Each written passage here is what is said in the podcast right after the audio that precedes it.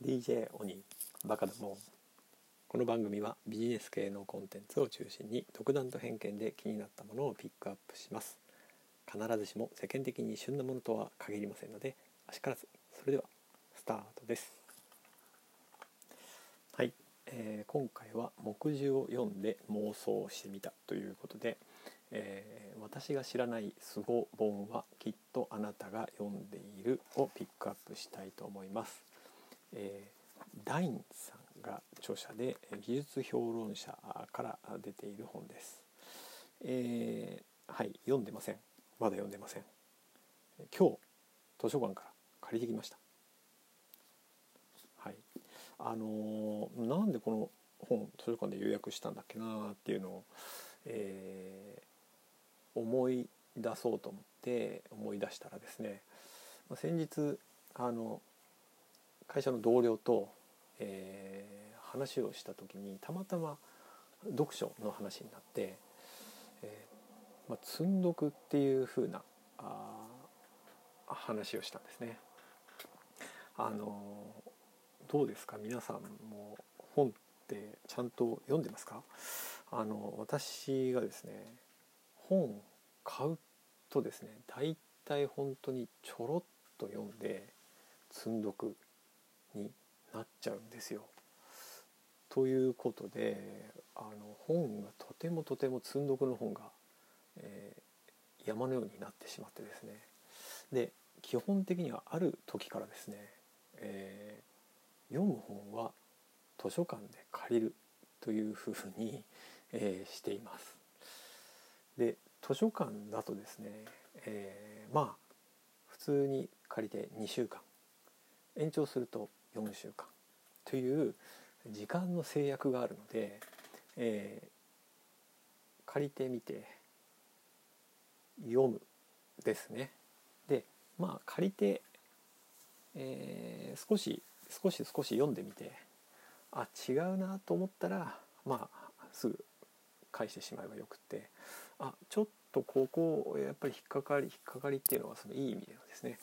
引っかかりがあるなと思って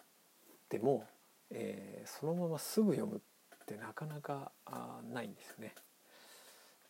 パラパラっと見てあこれもちょっとこう読みたいなと思っても、うん、どどうしてもそのじっくりその読書に費やす時間ってそんなに取れないですからついつい置いてしまいます。で置いてしまうんですけど今度はやっぱり図書館だと返却期限があるのであそういえばそろそろっていう風な形でまあ大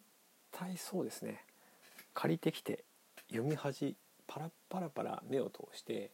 えーまあ、読み始めるのが1週間後かあ、まあ、10日後ぐらいみたいなことが非常に多くてですね。はい、でなんかこの積んどくたまたまその同僚と話をしていたのは積んどくもこう共有すると面白いよねみたいな。これ自分積んどくしてるけどこれ誰か読んでたりするよねみたいなあ話をしていたですね。それがちょうど先週ぐらいだったかな。はい、でそのタイミングで何かあのちょっと、まあ、検索というか、えー、探しを探していたらこの本を見つけたのかな、えー、ダインさんが著者の「私が知らないスゴ本はきっとあなたが読んでいる」ということで、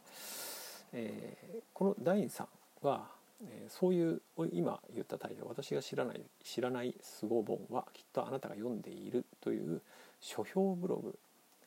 を書いてらっしゃる方です。はいえー、そのブログは、まあ、その本に何が書いてあるかというような要約よりもそれを読んで自分がどう動いたかという具体的な感動行動に焦点を当てて本を紹介している書評だそうです。実際売り切れを続出させて、えー、Amazon とかですね、まあ、リアル書店なんかでも非常にあの売れることがあるというふうな話です。ということで、えー、まあ、ちょうどそれが今日昨日かなあの図書館に予約してみて、えー、届いたよというふうな連絡があってちょうどしかもあの今今っていうのは10月の27日から11月の9日までっていうのが秋秋の読書週間らしいですよね。まあ、というタイミングでこの本に出会ったっていうのがとてもなんか、まあ、面白いというかあいい感じだなというふうに思ってます。はい、で、えー、まあ借りては来たものの、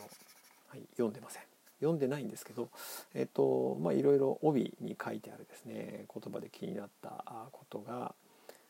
いくつかあったりするんですけどね。うんねまあ帯よりもあれかなちょっと目次のところをいくつか私が気になったフレーズを紹介し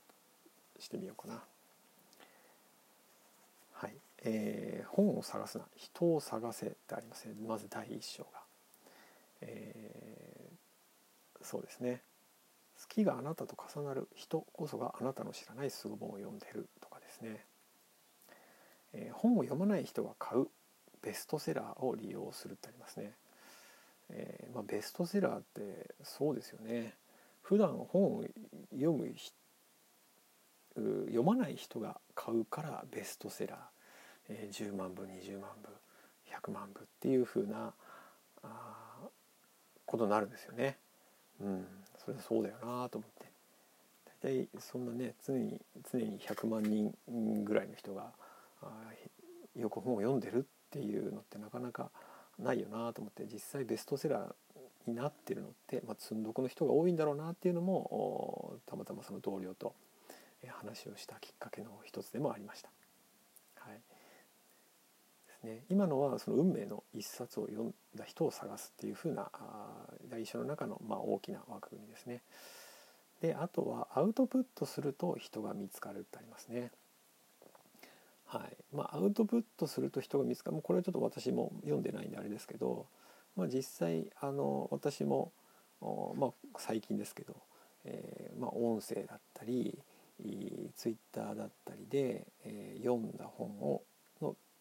いくつかですね気になるとこポイントをピックアップして紹介するっていうふうなことをやり始めてます。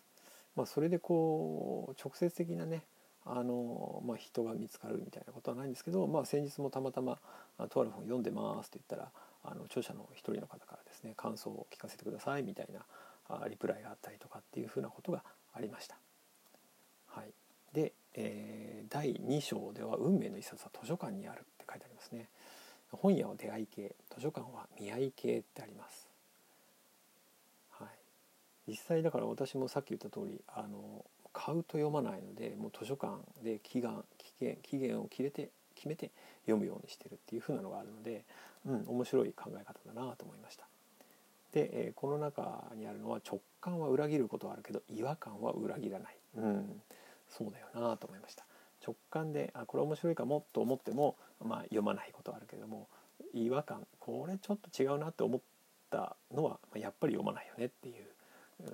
はい、ことですね。運命の一冊は1冊に1冊うんそうですよね1冊読んでまあね100冊200冊読んでもこれだなっていうのってそんなにないですよね。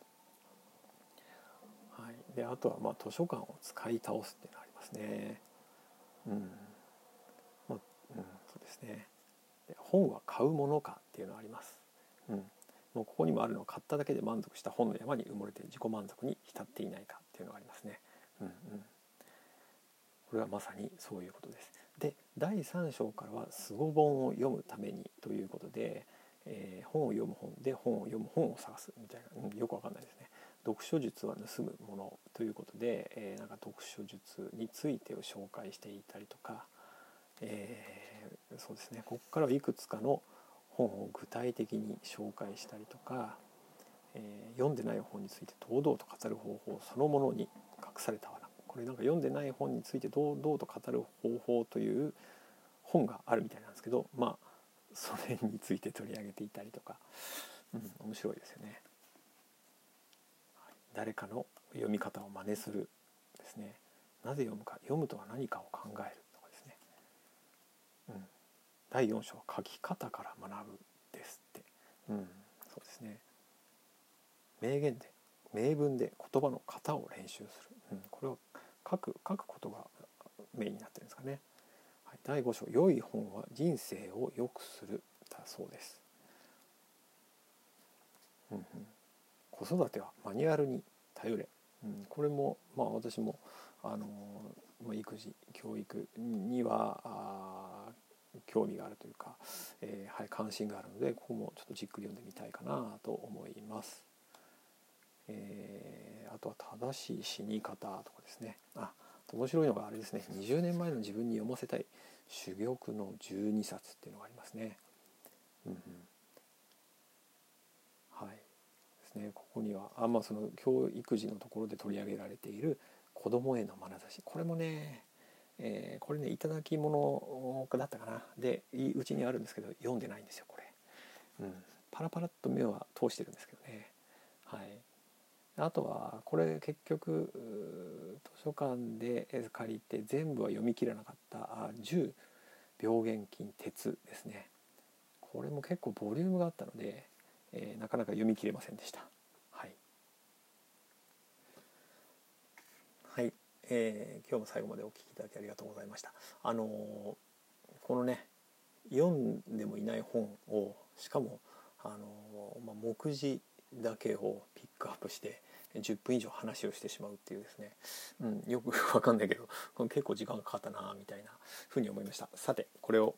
えー、まあ、2週間程度で、えどこまで読めるのか。